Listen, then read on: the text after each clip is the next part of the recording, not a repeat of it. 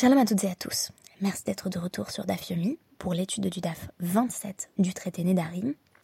Aujourd'hui, je vous propose véritablement un micro-podcast puisque, pour une raison encore non identifiée, ma fille se réveille toutes les 10 minutes depuis qu'elle s'est couchée.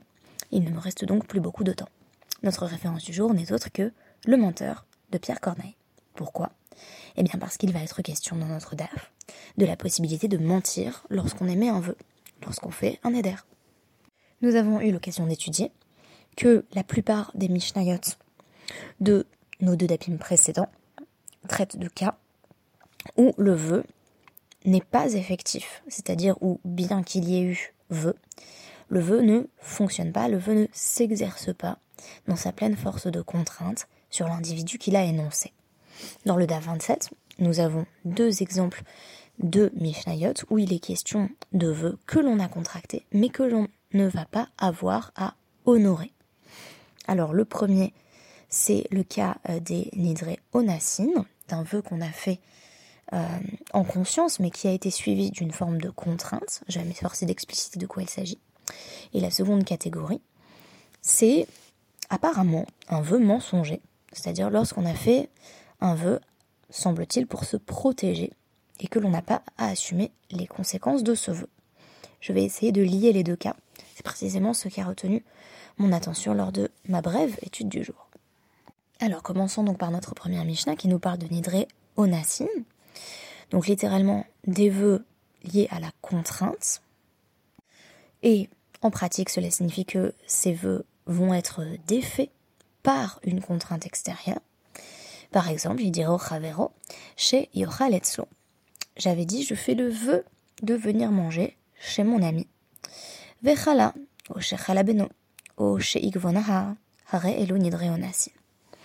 Et, en dépit du vœu que j'avais fait d'aller manger chez mon ami, je suis tombée malade, ou bien mon enfant est tombé malade, ou il y a un débordement de la rivière. Euh, donc euh, j'étais euh, sur un bateau et j'ai pas réussi à traverser la rivière qui m'a empêché d'arriver à temps pour le dîner ou de venir tout court. Dans ce cas-là, on parle de Nédré Onassin, de vœux de contrainte, c'est-à-dire annulés par une contrainte. Alors d'emblée, je me suis dit, le cas euh, de chez Igvonahar nous ramène au tout début du traité Ketubot que nous avions eu l'occasion d'étudier en détail à Kolel et qui nous parle de la question de savoir si Yesh Begitin ou En.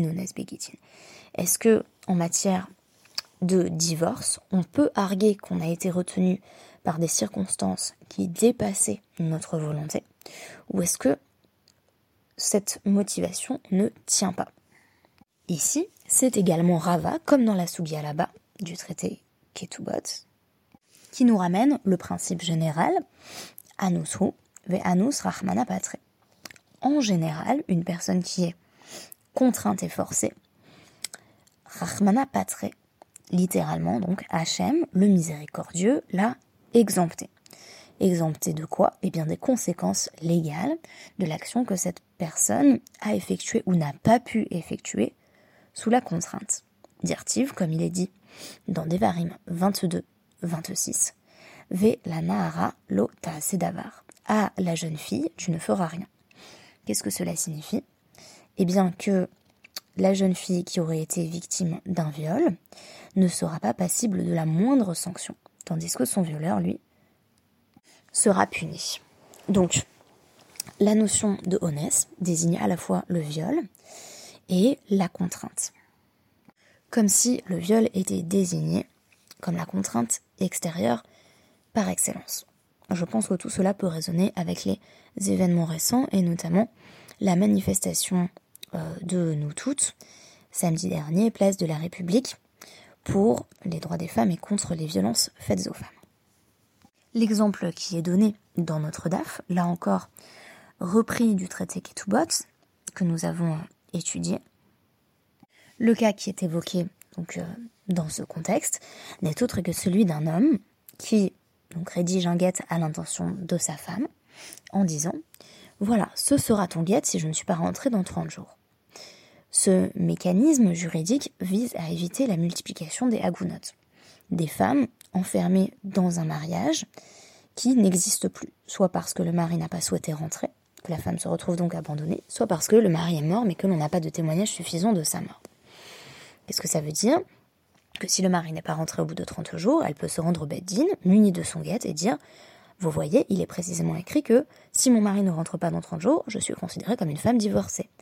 Ceci lui permet d'épouser, ceci lui permet d'épouser qui bon lui semble. À l'exception notamment d'un Cohen. Il est expliqué dans la Sugia à laquelle il est fait référence ici que si le 30e jour, à la fin du 30e jour, on voit le mari qui, elle, depuis un bateau, et qui dit Je suis coincé, mais je suis en train de rentrer, je suis là, je suis là. On fait comme s'il n'était pas rentré, ce qui permet à sa femme de se munir de son guette, de se rendre au Bedin et de se débarrasser du mari retardataire. Dans la Gemara, il est évoqué que cette contrainte est en réalité une contrainte prévisible. En effet, il arrive souvent qu'il y ait des difficultés dans les transports, de sorte que le mari aurait pu anticiper qu'il allait être susceptible d'arriver en retard. Par conséquent, on n'a pas affaire à un honnête suffisant, une contrainte suffisamment forte et absolue pour que l'on considère que le mari avait une raison légitime de ne pas rentrer à temps. Par ailleurs, nous avions évoqué dans le contexte les raisons liées à la svara, au raisonnement logique, qui invitaient les sages à ne pas prendre en compte la notion de honnête en matière de get, en matière de contrat de divorce. En effet, si on disait yeshones begitin, c'est-à-dire que le principe de circonstances extérieures indépendantes de la volonté d'une personne, en l'occurrence du mari, s'applique bien en matière de contrat de divorce. Alors qu'est-ce que ça voudrait dire? Que si un mari a dit si je ne rentre pas après la date X, tu pourras te remarier en allant au bed et en fournissant le guet, et qu'il rentre ensuite au-delà de cette période en arguant qu'il avait une très bonne raison de n'avoir pas pu rentrer, par exemple il était très malade, eh bien, cette femme, qui, sans doute, dans le cas le plus catastrophique, s'est remariée entre-temps, se voit dans une situation d'adultère. Ces enfants seront considérés comme des mamzeries, c'est-à-dire des enfants illégitimes. La situation est donc suffisamment catastrophique en puissance pour que l'on préfère contraindre les maris, même ceux qui auraient voulu rentrer à temps, à divorcer, si c'est ce que leur femme souhaite, en se rendant au bed-in muni de son guette, pour éviter effectivement que se multiplient les situations qui créent des statuts alariquement intenables pour les femmes comme pour leurs enfants. Or, en matière de vœux, les enjeux ne sont pas aussi élevés, de manière qu'on n'a pas d'arguments éthiques surplombants qui viendrait nous conduire à déroger de la règle habituelle, règle que nous avons déjà posée. Ones, Rahmana Patre, c'est-à-dire qu'Hachem exempte ceux qui ont des circonstances atténuantes et qui ont été retenus de faire ou de ne pas faire une action en raison de circonstances indépendantes de leur volonté. C'est pourquoi j'ai décidé de citer ici l'ouvrage du Rav Eliezer Berkovitz, La Torah n'est pas au ciel, qui me semble ne pas avoir encore mobilisé, ou peut-être dans un podcast fort lointain, puisque on a affaire ici à une démonstration du fait que c'est seulement lorsque euh, s'applique une considération éthique singulière, en l'occurrence le bien-être, si l'on peut dire ainsi, euh, des femmes mariées qui souhaiteraient se remarier en cas d'absence prolongée de leur mari, le fait que ces femmes donc puissent refaire leur vie avec l'aval plein et entier de la halakha et que euh, on fasse en sorte que cela ne puisse pas se retourner contre elles, cela suffit, ou du moins cela constitue une motivation suffisante pour renverser le principe général qui est celui de Ones Rahmana Patre. En effet, Ones Rahmana Patre est au départ un principe logique, mais lui aussi fondé dans une éthique, celui qui est tiré du cas de la femme qui a été violentée. Du cas de la femme qui a été violentée, on tire que, en général, une personne qui est victime des circonstances extérieures ne saurait être tenue responsable de ses actions. Et cela semble tout à fait logique. Jusqu'au moment, comme dans le cas du guet, où cela pénalise trop les femmes et où on va renverser ce principe pour faire en sorte qu'il demeure éthique. En d'autres termes, l'application d'un principe éthique particulier implique souvent que l'on en perçoive les limites, quitte à déraciner ce principe dans un cas précis. Cela nous amène à notre second cas. Ma fille ne s'est d'ailleurs pas réveillée depuis 9 minutes 55. Matnitin. Nodrin, euh, les haragin, ou les haramin, ou la morsin.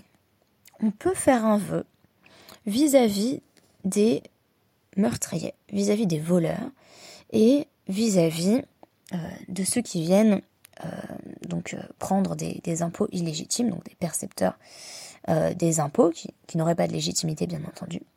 On peut leur dire quoi? Chez Hitruma, on peut leur dire je fais le vœu, je, pourrais dire je jure, mais ça, ce sera la seconde partie de la Mishnah, je fais le vœu que cet objet soit interdit pour moi si la nourriture que j'ai devant moi n'est pas de la teroma, donc de la nourriture sanctifiée, qui doit être prélevée pour euh, être confiée à un Kohen. Alors qu'en réalité, on sait très bien que ce n'est pas le cas. Cette nourriture reste roline, c'est une nourriture profane, que euh, le, meurtrier ou le voleur aurait tout à fait le droit euh, de s'arroger. Fait étonnant, cela présuppose que les voleurs et les meurtriers ont tout de même un certain sens de l'éthique localisée, ou du moins des, lois euh, de Teruma, et donc ne consommeraient pas de la nourriture à laquelle ils n'ont pas accès en vertu euh, des lois du, prélèvement. Donc visiblement, euh, ce sont des meurtriers et des voleurs qui sont pleins de scrupules. Ok, on nous dit également, on peut aussi jurer, imaginons que, que ce ne soit pas des voleurs, des meurtriers ou des percepteurs extrêmement extrêmement religieux, si je puis dire, chez Hen, euh, chez le Bet Ameler. On peut dire par exemple, je vous jure que euh, telle propriété qui m'appartient, et en réalité euh, appartient au roi, appartient à la, à la maison du roi. Euh, Falfi chez Einan, chez le Bet Ameler, bien que, en réalité, cela n'appartienne pas du tout au roi. Bet Shammai Omrim, Bakol Nodrim. Bet Shammai affirme, on peut toujours faire un vœu, quand bien même on sait très bien qu'on est en train de mentir, on peut tout faire, mais on peut pas quand même jurer. Ou Bethilel Omrim Af Et Bethilel ajoute, on peut même aller jusqu'à prononcer un serment, c'est-à-dire invoquer euh, le, nom de Dieu, généralement avec les, les ascarotes, les mentions euh, du nom divin, ou en, prononçant la formule joua. Donc je jure que euh, ceci appartient au roi, et en réalité on sait très bien qu'il n'en est rien. Si on n'avait pas assez d'éléments contextuels, on se dirait que cette Mishnah contredit tout ce que nous avons appris jusqu'ici au sujet des vœux et des serments, à savoir la responsabilisation absolue et totale vis-à-vis de sa propre parole dans un engagement qui euh, ne saurait faire l'objet euh, ni de dispense, ni de détournement, ni a fortiori de mensonge. Or là, ce que la Mishnah est en train de nous dire concrètement, c'est qu'il y a des cas où on peut mentir. Tout cela s'explique quand on considère que les meurtriers, les voleurs et éventuellement euh, les percepteurs seraient susceptibles euh, de, dérober à une personne ce qui lui appartient, voire clairement. Euh, dans le cas des haragin, on se dit que il s'agit de faire ce qui doit être fait pour préserver sa propre vie. En d'autres termes, on peut faire un faux vœu quand on cherche à se protéger soi-même de violences physiques, voire au pire, de la menace de mort qui pèse sur nous. Cela n'a rien de particulièrement étonnant, puisque effectivement euh, les mensonges euh, tout court, et même les mensonges qui invoqueraient vœux ou serment, ne font pas partie euh, des sous-catégories donc de Yeharag Al sachant qu'en général on peut transgresser n'importe quel commandement si quelqu'un nous menace de mort, hormis mettre à mort quelqu'un d'autre, commettre l'idolâtrie ou avoir une relation sexuelle interdite. Donc finalement cela peut s'entendre parce que le ridouche ici, la nouveauté, est dans le fait que euh, on peut mentir même pour protéger sa propriété privée des haramim et des morsines, donc des personnes qui viennent euh, voler ou prélever l'impôt. Euh, donc prélever l'impôt, c'est quelque chose qu'il va falloir préciser parce que ça ne peut pas simplement désigner une autorité légitime, sinon on ne voit pas pourquoi on serait habilité à mentir. Donc on, en saura plus à mon avis à travers le DAF 28 puisque en réalité le DAF 28 va être le commentaire de cette Mishnah. En tout cas pour l'instant on a une limite importante et qu'il qu'il était nécessaire de présenter sur la teneur de l'engagement et les circonstances dans lesquelles il s'applique. Et je terminerai en notant qu'il y a une intersection intéressante avec le euh, comme viol, où là encore, on nous dit en fait on peut faire tout ce qui doit être fait pour ne pas euh, être soumis à des violences, ce qui nous ramène au cas de départ, qui était euh, le cas de honnête originel, le paradigme du honnête, à savoir les violences sexuelles faites aux femmes. Merci beaucoup et à demain.